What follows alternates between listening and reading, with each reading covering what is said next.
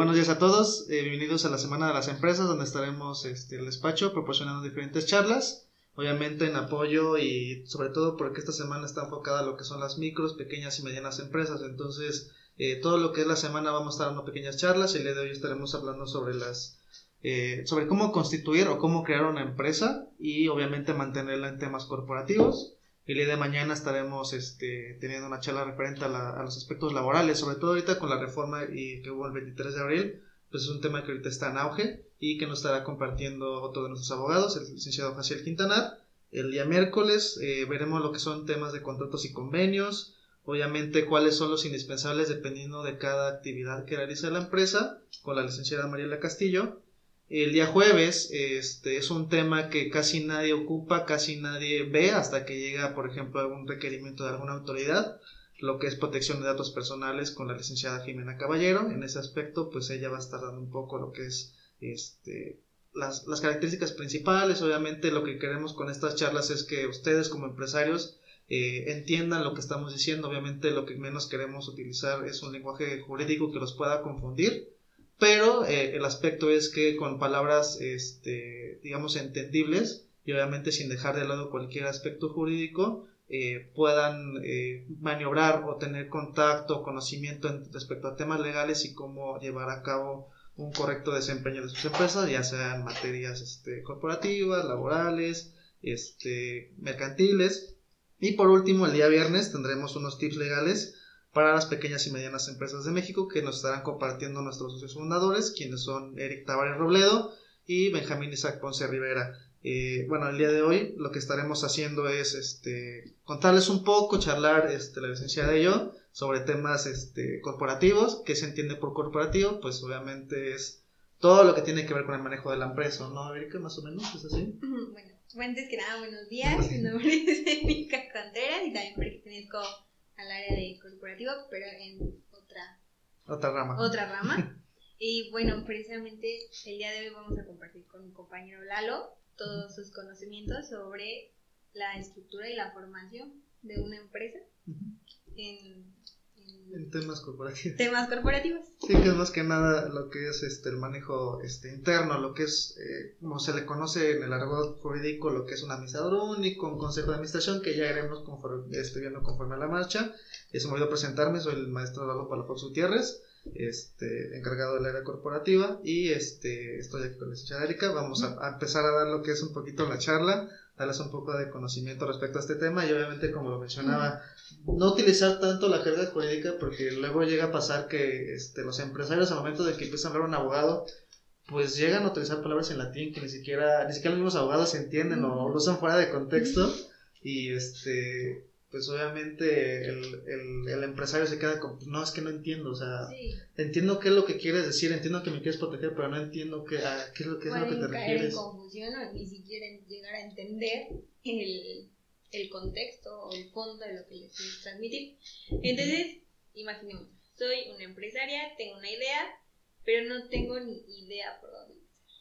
¿Qué es lo primero que debo hacer? ¿Con quién me debo acercar? Pues mira, eh, todo depende, sobre todo este, eh, cuál sea la actividad que vaya a realizar en tu empresa, sobre todo porque antes, pues obviamente nos llegaban a, decir personas que pues eh, de haber sabido cómo se tenía que constituir una empresa ni siquiera la tenían, ni siquiera la hubieran creado. O sea, son, ah, se, llega mucho a la burocracia, se llega mucho a lo que es este,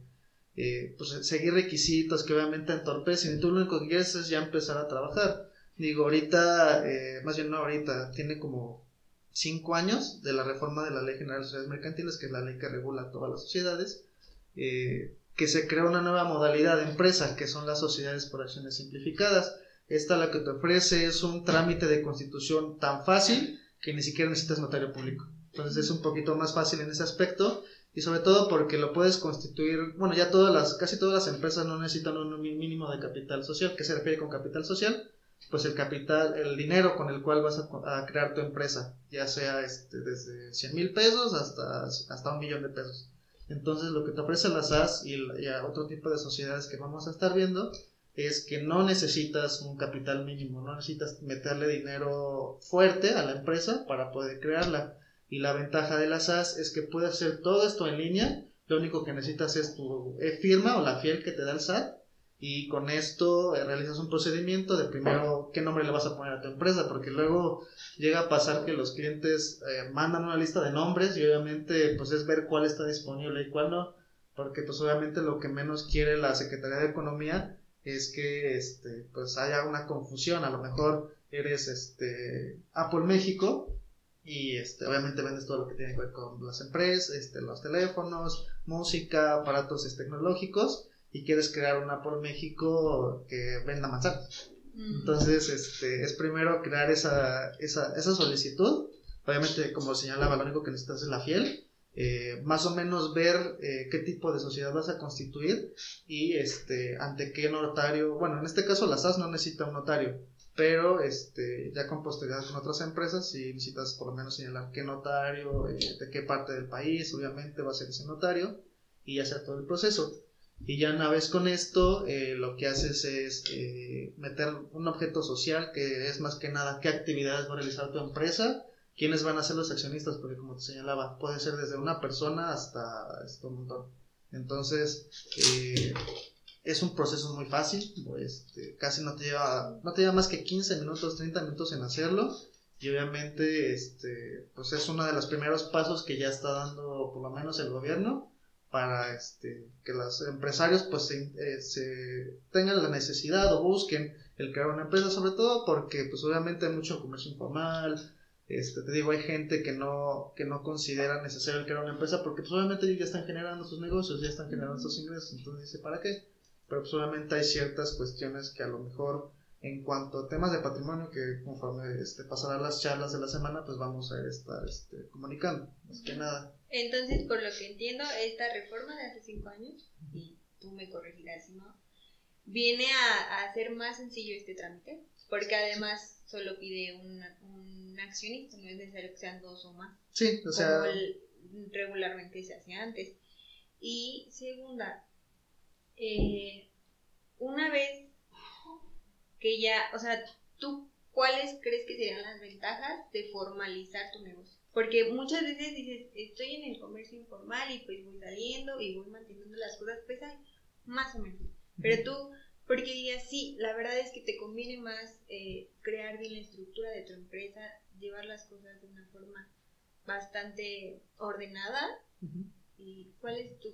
consideras que serían las ventajas? Eh, bueno, eh, respecto a la primera edad, sí es, es, es un proceso que, que, facilitó todo, obviamente, todo cómo crear tu empresa, eh, cómo hacer el proceso, porque como señalaba, este, las, otras, las otras sociedades, tipos de, de sociedades como Sol Anónima, la responsabilidad limitada, la promotora de inversión, pues obviamente sí requieren un proceso ante notario, incluso este, con apoyo legal, sobre todo porque hay cuestiones, eh, por ejemplo, de inversión extranjera, donde hay actividades que están restringidas para el Estado o para personas cuyo este, capital, este, pues la mayoría es mexicana, o sea, no puede haber un exceso en cuanto a inversión extranjera, porque se entendería este pues que hay como por así decirlo una, una invasión de la esfera de todo de todo el este, umbral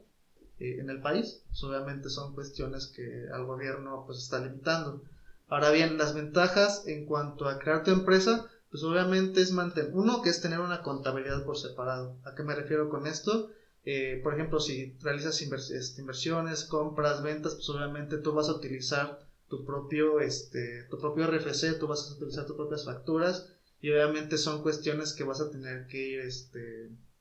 pues, este, declarando anualmente. Y obviamente tu declaración anual como este, persona física pues obviamente requiere un proceso un poquito más largo, sobre todo en tema de deducciones, que pues obviamente las personas físicas vamos declarando mes con mes y este al final pues el tema de deducciones es un poco complicado este, comprobarlo sobre todo porque el SAT pues, obviamente te pide una serie de requisitos para que este, tú como persona pues puedas este, hacer esas deducciones. Eh, y por otra parte si lo si creas tu empresa pues obviamente tú como tu persona física pues tienes tu propia contabilidad incluso ni siquiera tienes que estar este, declarando algunas actividades porque todo lo vas a mandar a la empresa. Sobre todo cuando son personas que se asocian con otras personas para crear las empresas pues es muy difícil que dos personas pues puedan crear puedan declarar lo mismo este, sobre todo porque pues obviamente va a crear, va a crear pues un exceso de pago de impuestos. Entonces obviamente lo que queremos es comunicar a las dos personas con esta nueva empresa y ya con esto tener nuestra propia contabilidad, obviamente este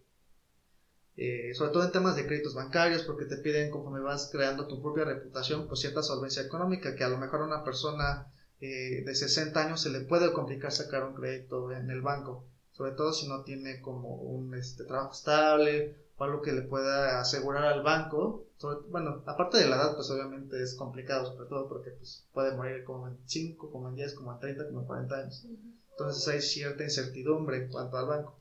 pero es más que nada ese tipo de cuestiones este, eh, un poco económicas, se podría decir. Entonces también te beneficia, aunque sea sujeto de crédito y en todo caso, se, eh, empresas, bueno, bancos más grandes te puedan ayudar a, hacer crecer precisamente tu negocio, tu empresa. Así es. Y bueno, ahorita nos hemos enfocado un poco a lo que son las SaaS, lo que se constituye mediante, incluso por internet, me comentas. ¿Y qué pasa si no quiero más quiero algún otro tipo de sociedad y entonces ahora con quién Cuando, eh, bueno, las que normalmente se usan en, eh, pues en el día a día,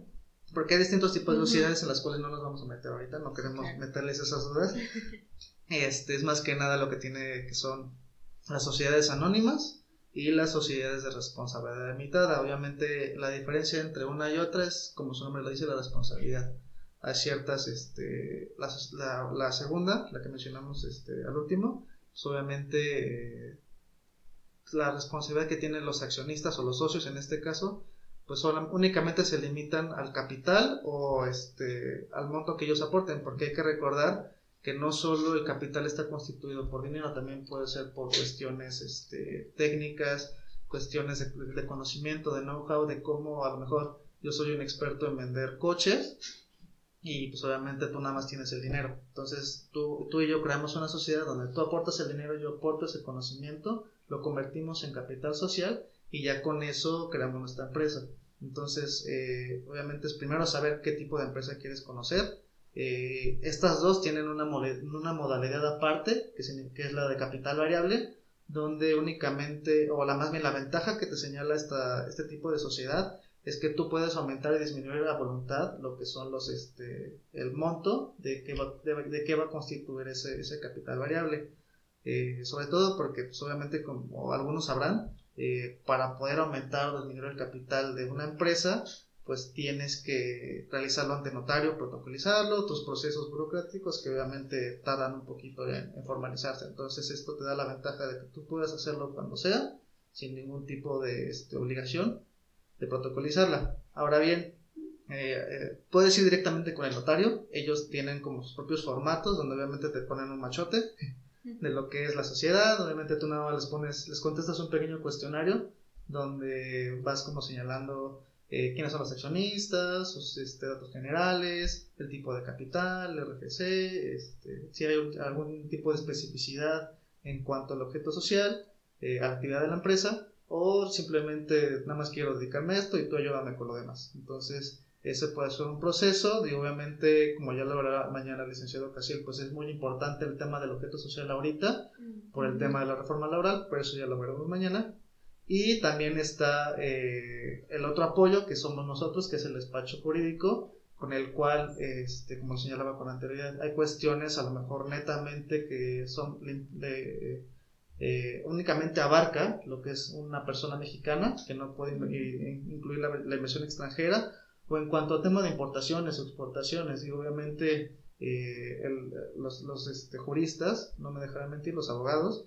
eh, es muy necesario, o luego piden ciertos requisitos el comercio exterior para poder importar o este, exportar mercancía. Entonces, no es solo ver temas jurídicos de cumplimiento o no, sino también a lo mejor temas de redacción, sobre todo porque eh, a lo mejor no digo que todos los notarios ni los corredores, porque puede ser tanto con notario como con corredor, no digo que todos sean así, hay algunos que sí son muy honestos, muy directos, pero otros únicamente te rellenan la actividad de la empresa con varias horas, obviamente, para generar más, este, un costo más elevado a cómo crear tu empresa. Digo, obviamente tienes que conocer o por lo menos con recomendaciones, qué tipo de corredor notario pues es como el que está más, este, o el que ejerce su profesión de manera correcta. Digo, obviamente, eh, pues la, la, autoridad ya está como más regulando este tema de los este, notarios. donde ya no pueden emitir un acta solo porque sí, pero sí son cuestiones en las cuales pues tú tienes que estar eh, seguro y obviamente confiado tanto del notario como de a lo mejor de tu equipo legal. Mm, Entonces, bueno, ya me acerqué a lo mejor notario, ya, ya constituí o sea, ya tengo, supongo, mi acta constitución. ¿Qué sí? Pues, eh, bueno, por ley, eh, eh, obviamente cuando constituyes, cuando creas tu empresa, tienes que nombrar a una persona o un grupo de personas que se encargan de administrarla. Esto es un administrador único, un gerente general, un consejo de gerentes, un consejo de administración, dependiendo del tipo de sociedad que vayas a querer crear. Eh, pues es el órgano administrativo, se le conoce órgano administrativo de, este, dicha sociedad. Entonces, estas personas tienen ciertas obligaciones, tienen ciertas facultades, porque obviamente son la cara de la empresa, son las personas que firman a nombre de la empresa, son las personas que van negociando con las demás, este, con los demás empresarios, con los demás, este, eh, pues sí, entes de la, de la sociedad y obviamente generan operaciones comerciales. Pero este, una de las primeras obligaciones que tienen es emitir los títulos accionarios. ¿Qué son estos? pues obviamente son pequeños certificados que están este, impresos en papel seguridad, que esos los, los consiguen en cualquier parte, eh, bueno, obviamente que una papelería, este, y con esto le das como cierta validez a la persona que forma parte de esa empresa. O sea, ahí viene señalado lo que es este, el nombre de la persona, su domicilio, cuánto dura la sociedad, el, el capital que ellos van a aportar, ya sea dinero en, en, este, en conocimiento, y pues obviamente algunos, no todos, porque no es como una obligación, llevan cupones. Estos pequeños cuponcitos lo único que haces es, eh, al momento de que acaba el, ejercicio fiscal, cada año con año, pues obviamente el reparto de utilidades se, desprende este, este, este, boletito y lo que haces es este, entregarlo al administrador para que te entregue tus utilidades siempre y cuando haya utilidades. Sobre todo porque cuando empiezas una empresa, es muy raro, no digo que imposible, pero es muy raro que salgas con números este, positivos. ¿A qué me refiero? De que en lugar de que tengas pérdidas, porque obviamente cuando creas tu empresa, pues tienes, este, inviertes mucho dinero, obviamente este, gastas mucho. Y pues este, dependiendo de qué actividades vayas a realizar, pues es obviamente si vas a este, generar un ingreso que pueda sobrepasar esa inversión que hiciste, y pues obviamente todo dependería este, de qué tanto o qué tan este, comercial, qué tan solicitado es, esa actividad que estás realizando. Entonces, más que nada, esos títulos accionarios eh, te sirven uno para identificar a las, a las personas que forman parte de la sociedad, sobre todo porque, por ejemplo, ya cuando son sociedades que están cotizando en bolsa, como una sociedad anónima bursátil, una sociedad anónima promotora de inversión bursátil, pues ellos son, este, los accionistas, pues puede ser desde una persona que está en Singapur hasta una persona en México. Entonces, obviamente, el que tengan como un título, pues les da como cierta autenticidad a, que forman parte de esa sociedad. Y luego en tema de asambleas, pues obviamente tienen que presentar su título, pues este, señalando que ellos son los accionistas, porque pues, obviamente como cotizas en bolsa, luego ni siquiera las mismas empresas saben quiénes son los accionistas. Mencionan que estos títulos dicen por cuánto tiempo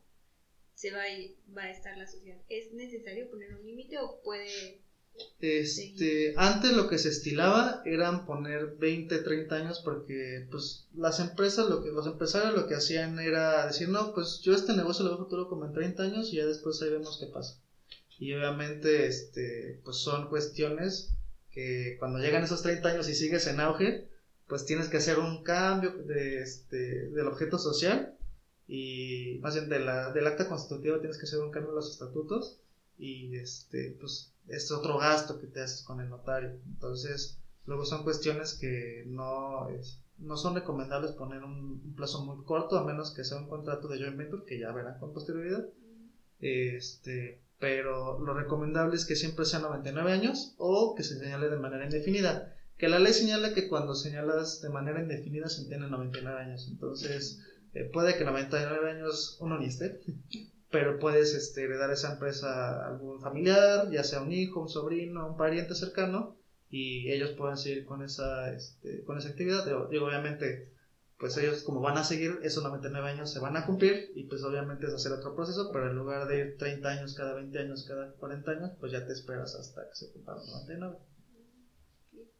¿Y qué pasa con las bueno, con las sociedades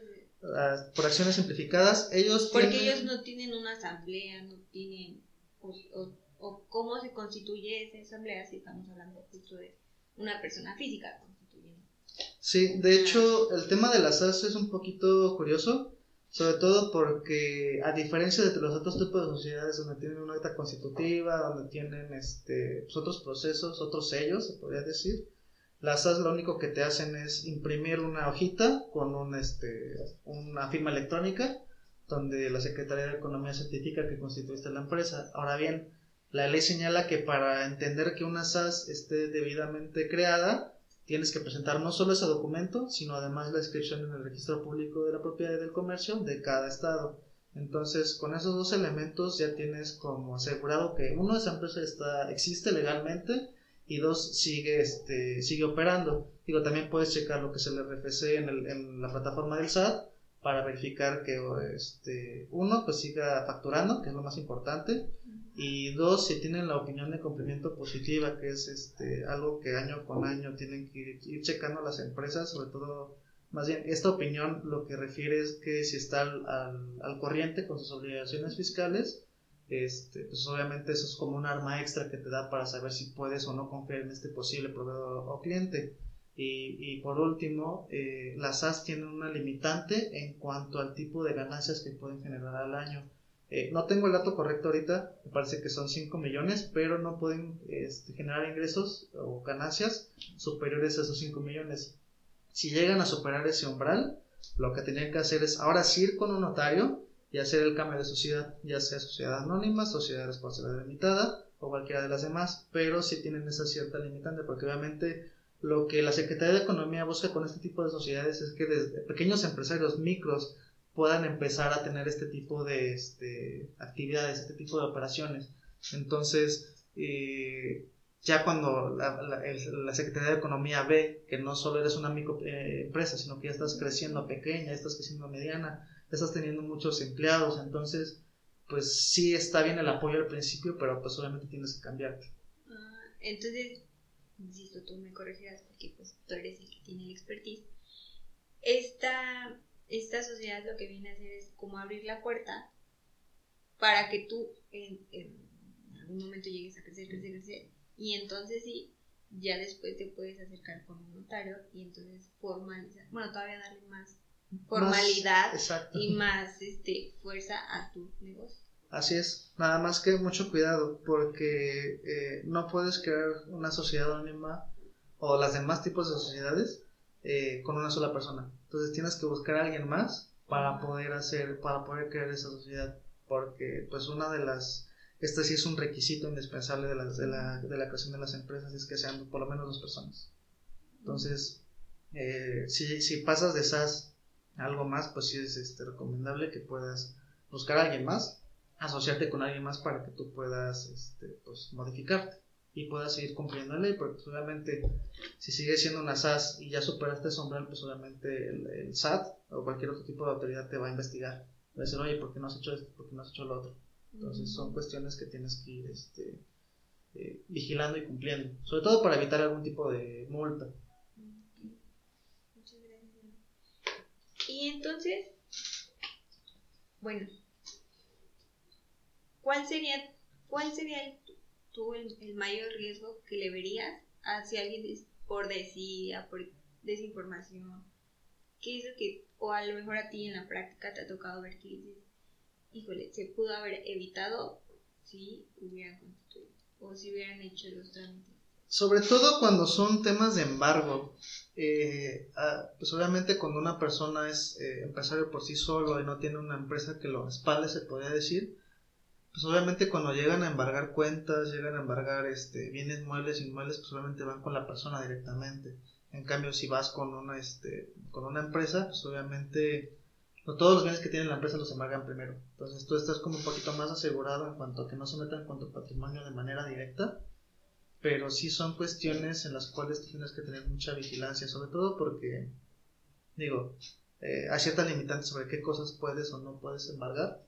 pero eh, solamente lo que menos quieres es afectar tanto al tu patrimonio como a tu familia. Entonces, eh, es más conveniente tener una empresa creada que tenga su propio patrimonio. Y digo, obviamente la, la intención nunca es defraudar, nunca es este, incumplir con obligaciones ni con este, derechos, pero pues la pandemia, o sea, a todos nos vino a afectar, a todos, este, a muchos negocios pues los quebró, o sea, no, no podían abrir, no podían generar este, ganancias, siempre tenían muchas pérdidas, tenían que pagar a, empleados, tuvieron que despedir a empleados, entonces uno nunca sabe cuándo pueda volver otra, este, esperemos que no, pero cuándo pueda volver otra, otra emergencia. Y pues obviamente es preferible perder una empresa a perder, no sé, tu, coche, lo que te mueve para tu casa, sí, exacto. ¿Algo más que quieras Este, sí, digo, eh, además de las obligaciones de títulos accionarios, pues obviamente eh, el SAT y la Secretaría de Economía, más específico, la Secretaría de Economía hace cuatro años y el SAT hace eh, desde el año pasado, pues ya emitió ciertas obligaciones en cuanto a cumplimiento este, de estructura accionaria, porque pues obviamente muchas personas creaban sus empresas y utilizaban prestanombres. Entonces, eh, ahora lo que te pide, por lo menos el SAT, es que hagas una, un aviso, una notificación de quiénes forman parte de tu empresa, cuál es su RFC, porque también es un detalle muy importante. Tienen que tener RFC, si no, este. Se entendería que nada más son prestanombres o que están evadiendo ciertas obligaciones fiscales. Este, obviamente, esto es el pensamiento de la autoridad eh, pero sí cumplir con esos requisitos. De igual manera, la Secretaría de Economía creó un, portal de las sociedades mercantiles, en donde también tienes que este, subir una estructura accionaria, que me refiero, pues obviamente a lo que es el nombre de la empresa, cuántas acciones o partes sociales tiene, dependiendo de la sociedad, y obviamente cuál es su RFC, todo esto en una hoja, ya sea que tú eh, elabores esa estructura o la misma Secretaría de Economía te proporciona un formatito que nada más vas llenando y con eso das cumplimiento. Además de que pues este año con año y conforme se están dando las declaraciones fiscales, pues todas las empresas eh, están obligadas a celebrar una asamblea. ¿Qué es esto? Pues obviamente una reunión de todos los accionistas, de todos los socios de la empresa. Uno para este, pues discutir lo que es cuál fue el, el ingreso que tuvieron ese año, cuáles fueron las pérdidas y obviamente este, avalar eh, lo que es un estado de resultados, una información financiera. Y esta información financiera no solo la vas a declarar al SAT, sino que también lo que haces es presentarla ante los accionistas, que la aprueben y con esto el órgano administrativo, que ya eh, explicamos que era al principio, eh, da cumplimiento a sus obligaciones, porque luego este tipo de omisiones, esta, la desidia, como tú señalabas, de no querer hacer estas asambleas o de no presentar las, este, las declaraciones fiscales, pues, obviamente son causas que puedan hacer que tú como administrador, tú como, como gerente, tú como parte del consejo, pues te puedan situir. Sobre todo si no tienes como un ingreso eh, derivado de esas operaciones, pues obviamente es una chamba que pierdes. Y es algo que si no cumples en tiempo y forma, pues obviamente los accionistas van a estar. Uno, si no eres, si el administrador no es accionista, pues obviamente van a estar muy enojados contigo porque pues, a ti te encomendaron una actividad y este no lo estás y obviamente le estás afectando, sobre todo porque si llega, sobre todo en temas de, auditorías del SAT, las revisiones que va realizando, pues este, si no das cumplimiento a lo que es mantener tus libros corporativos, que es un tema que ahorita entraremos, este, si no das cumplimiento a esas, eh, esas obligaciones, pues te haces eh, merecedor a una multa que puede ir desde los mil pesos hasta los cincuenta mil pesos. Entonces, no creo que a nadie le guste, este, y obviamente esos créditos se van este, generando intereses con más tiempo que pasa. Entonces no creo que nadie quiera tener una, una multa o estarle queriendo debiendo al SAT, porque pues ahorita, este, de cuánto era un poquito más complicado porque no había tanta tecnología, no había tanta comunicación entre el banco, entre las autoridades, entre las demás dependencias del Estado, pero es muy fácil o más rápido, no fácil, más rápido, que si el SAT detecta algún movimiento, este, eh, pues no ilegal, pero que no concuerde con tu actividad física, pues te pueda mandar a llamar y obviamente si no pones, si no tienes el requerimiento del SAT, pues puedas hacerte acreedora que te congelen cuentas bancarias, que te empiecen a buscar en el registro público qué propiedades tienes y ya con eso puedan, este, pues los, los acreedores, que son las personas a las que les adeudas, eh, ejercer algún tipo de acción para quitarte esos bienes. Y justo ahorita te iba a preguntar lo de los libros. Sí, los libros corporativos. Digo, por ley eh, tienen que por lo menos llevar dos.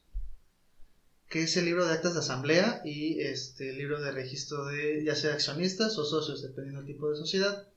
Eh, ¿qué, se, qué, se, ¿Qué se ponen estos libros? Pues el de registro de acciones, eh, más que nada es la estructura que venía mencionando de la Secretaría de Economía. ¿Quiénes son los accionistas? ¿Desde cuándo se constituyó? Sobre todo cuando hay cambios de accionistas, que a lo mejor este, está Juan Pérez y Pedro López y ahora entra este, Rafael Márquez. Entonces, este, ese tipo de operaciones son las que se van registrando para que se mantenga actualizado este libro y obviamente cuando llegue la autoridad pues sepa quiénes son los verdaderamente los accionistas y quiénes formaron parte. Digo, de por sí la ley te señala que tienes que mantener esos registros por lo menos 10 años. Entonces, sí es, es, es por lo menos un libro grande. El libro de actas de asamblea, que es el que te venía señalando de que tienen que hacerla cada año con año, y no solo las asambleas ordinarias, que son las que versan sobre este tipo de, de actividades o de acuerdos, sino las asambleas extraordinarias, que tiene que ver con lo de que vas a cambiar eh, el, acta constitutiva, a lo mejor en lugar de que sean 30 años, ahora le vas a poner 90, ese tipo de, de, de actas de celebración, si vas a aumentar el capital fijo, este, si vas a transformar a la sociedad, a lo mejor eh, eres una sociedad anónima y te quieres cambiar a una sociedad de responsabilidad limitada, entonces lo que haces es celebrar una asamblea, este, eh, tomar los acuerdos y ya con eso protocolizarlo ante notario. Ahora bien, como viene señalando, hay una, una modalidad de capital variable y esto obviamente te facilita lo que es este, pues, eh, subir como bajar.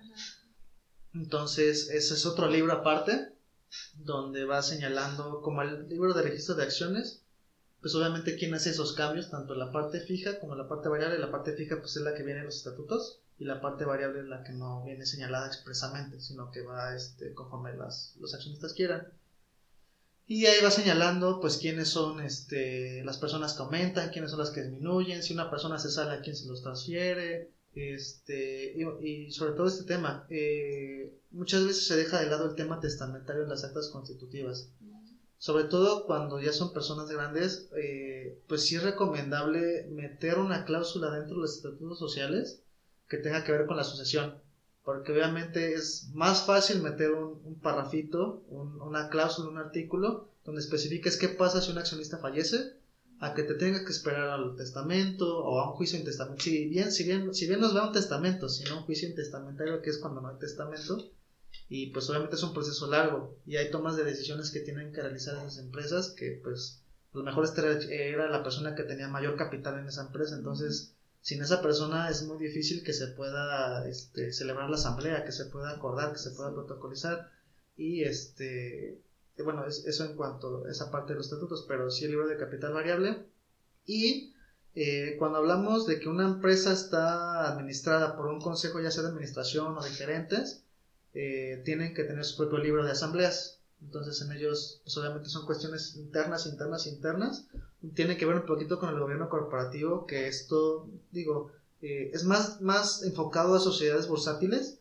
pero eso no quita que las pequeñas o las medianas empresas puedan em, emplear este tipo de, actividades o este tipo de,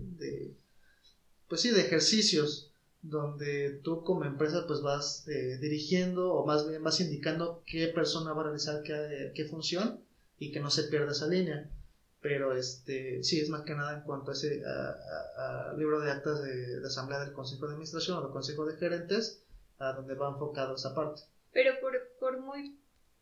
grande o pequeña que sea tu empresa, si le das todas estas formalidades, también te pone, supongo yo, en, un estatus un poco más elevado, por así llamarlo, para tener otras empresas con las cuales te puedes relacionar tener algún tipo de, de contrato negocio. Sí, en efecto. Eh, muchos, eh, o bueno, eh, lastimosamente muchos este, colaboradores abogados utilizan un poco, y yo también lo utilizo un poquito ahorita, el tema de meter miedo en cuanto a que te van a multar, te van a hacer esto, te van a hacer lo otro. Pero hay un lado, digamos que esta inversión que vas a realizar tiene un lado positivo. ¿A qué me refiero con esto? Obviamente tú como micro, mediano, pequeña empresa, este, las MIPIMES, pues si tú tienes ordenado todo y a lo mejor algún inversionista que trae una, una cantidad fuerte de dinero que la quiera meter a la empresa, pues primero te va a pedir tus libros, primero te va a pedir tus estados financieros, te va a pedir este todo, o sea, que hayas cumplido con tus obligaciones tanto corporativas como fiscales y obviamente si tú este pues tardas en entregarlo o no lo tienes, pues es muy difícil que esa persona se interese en invertir. Pero si lo tienes a regla, perdón, si lo tienes al tanto, pues este, eh, uno, pues la persona se va a impresionar de que lo tienes en corriente. Y dos, pues obviamente con esto va revisando que pues a lo mejor empezaste con números rojos y ahorita ya vas creciendo, vas creciendo, vas creciendo hasta que tengas una utilidad a lo mejor de un este, 100% superior a lo que estabas este, presupuestado. Entonces obviamente la, el, este inversionista, este futuro a, lo mejor cliente o proveedor, pues va a ver que uno, pues eres un negocio rentable, eres una, eres una empresa rentable y pues va a querer seguir invirtiendo, este, no solo a lo mejor en, monedas, sino también eh, en conectarte con otros empresarios a lo mejor fuera del país, sobre todo porque, digo, en el despacho nos enfocamos mucho a temas de TI, eh, muchos de las, muchas de las empresas o los fabricantes pues están en Estados Unidos, están en el extranjero, en Europa, y pues este, el tener una buena recomendación pues obviamente te acerca a las grandes empresas. No es lo mismo eh, tratar con eh, sin especial obviamente a, a, la persona que vende tecnología en la esquina que a lo mejor trabajar o tener contacto o un, contrato de socio que es lo que ya verán con posterioridad con Huawei, con Dell, con HP, a lo mejor con Microsoft entonces son cuestiones que te van ayudando conforme vas creciendo. Y obviamente el tener todo en regla, pues va a hacer que este, tú como empresa tengas un renombre, una reputación que pues sea muy difícil de tirar. Y respecto a la asamblea, perdón si me regreso. No, sí, no eh, mencionabas que para ser miembro de la asamblea puede ser o no accionista. Esto, esta parte cómo funciona, cómo la constituye, llamas a alguien externo contratas un abogado. Bueno, miembro de la asamblea tienes que ser precisamente este, accionista, pero eh, administrador. Ah, Administrador eh, puede ser una persona en la cual a lo mejor, eh, digo por decir, es un administrador de empresas, es un licenciado administrador de empresas y pues obviamente tiene conocimiento de cómo manejar una. Puedes contratar a esa persona por, este, por fuera, no es necesario que sea accionista. pero sí puede ser alguien de donde la confianza, puede ser tú mismo el accionista mayoritario, y pues obviamente tú como eres el que sabe cómo está operando o a lo mejor es el que tiene conocimiento pues sabes cómo administrar a lo mejor la empresa. Eh, digo también hay otra figura que es el comisario que este normalmente pues está enfocado o a abogados o a este contadores pues obviamente ellos lo que hacen es de todas las operaciones que realiza el administrador el órgano administrativo pues se las tiene que avalar. Y si hay alguna discrepancia si hay algún movimiento que a lo mejor esté peligrando la empresa pero tiene que denunciar para que los mismos accionistas pues tomen cartas en el asunto. Entonces son esas cuestiones de que pues cualquier persona, digo, hay ciertas limitantes, eh, no tanto al administrador, pero sí al comisario, en cuanto a que obviamente tiene que ser alguien que no esté impedido para ejercer el comercio, no puede ser algún pariente de los accionistas, no puede ser, este, sobre todo el mayoritario, eh, no puede ser un empleado de la empresa, entonces este, son ciertas cuestiones que limitan a las personas que pueden elegirse pero obviamente fuera de eso, pues puede ser cualquier persona. No, no de qué. Y este, digo, eh, eso en cuanto a temas corporativos son temas que pues el día a día se ve que no se hace nada, por lo menos en la experiencia que hemos vivido, eh, no se ve hasta que por ejemplo te llega un tema de, de autoridad, un requerimiento de, oye, es que este, mañana me auditan y necesito los documentos. Entonces es trabajar este, el doble, sobre todo cuando eh, son temas que ni siquiera o están protocolizados o, celebraron la asamblea y quién sabe dónde la dejaron, porque además pues eso te ayuda a que tengas como un orden en cuanto a cómo van, cómo se están dando las asambleas, cómo tienes todos tus libros en orden.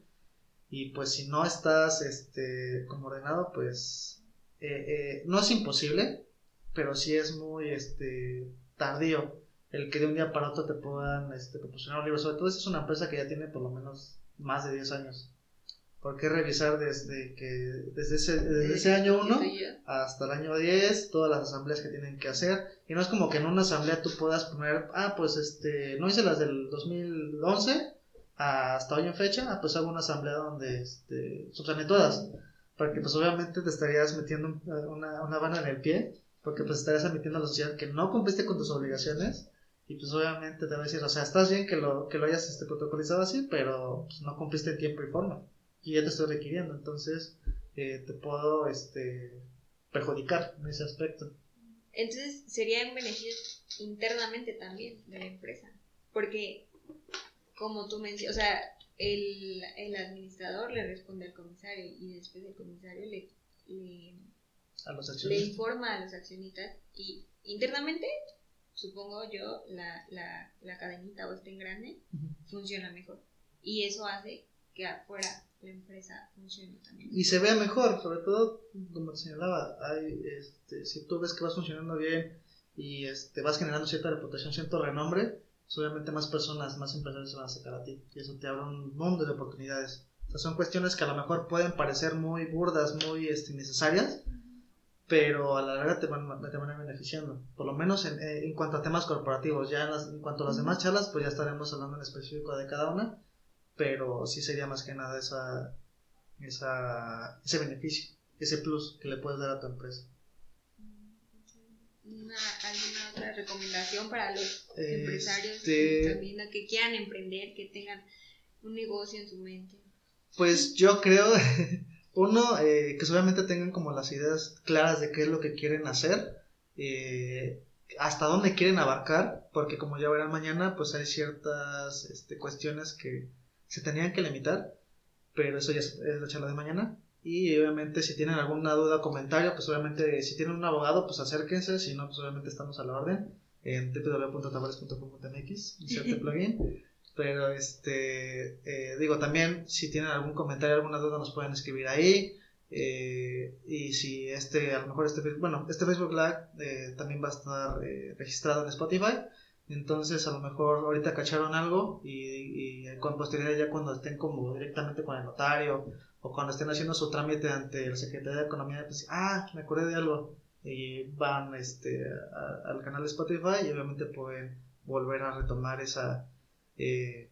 esta charla para que puedan salir adelante. Digo, este, digo, sea como la recomendación que les puedo dar. Si tienen como alguna duda legal o requieran algún tipo de asesoramiento, pues obviamente, además de los contadores, pues los abogados somos este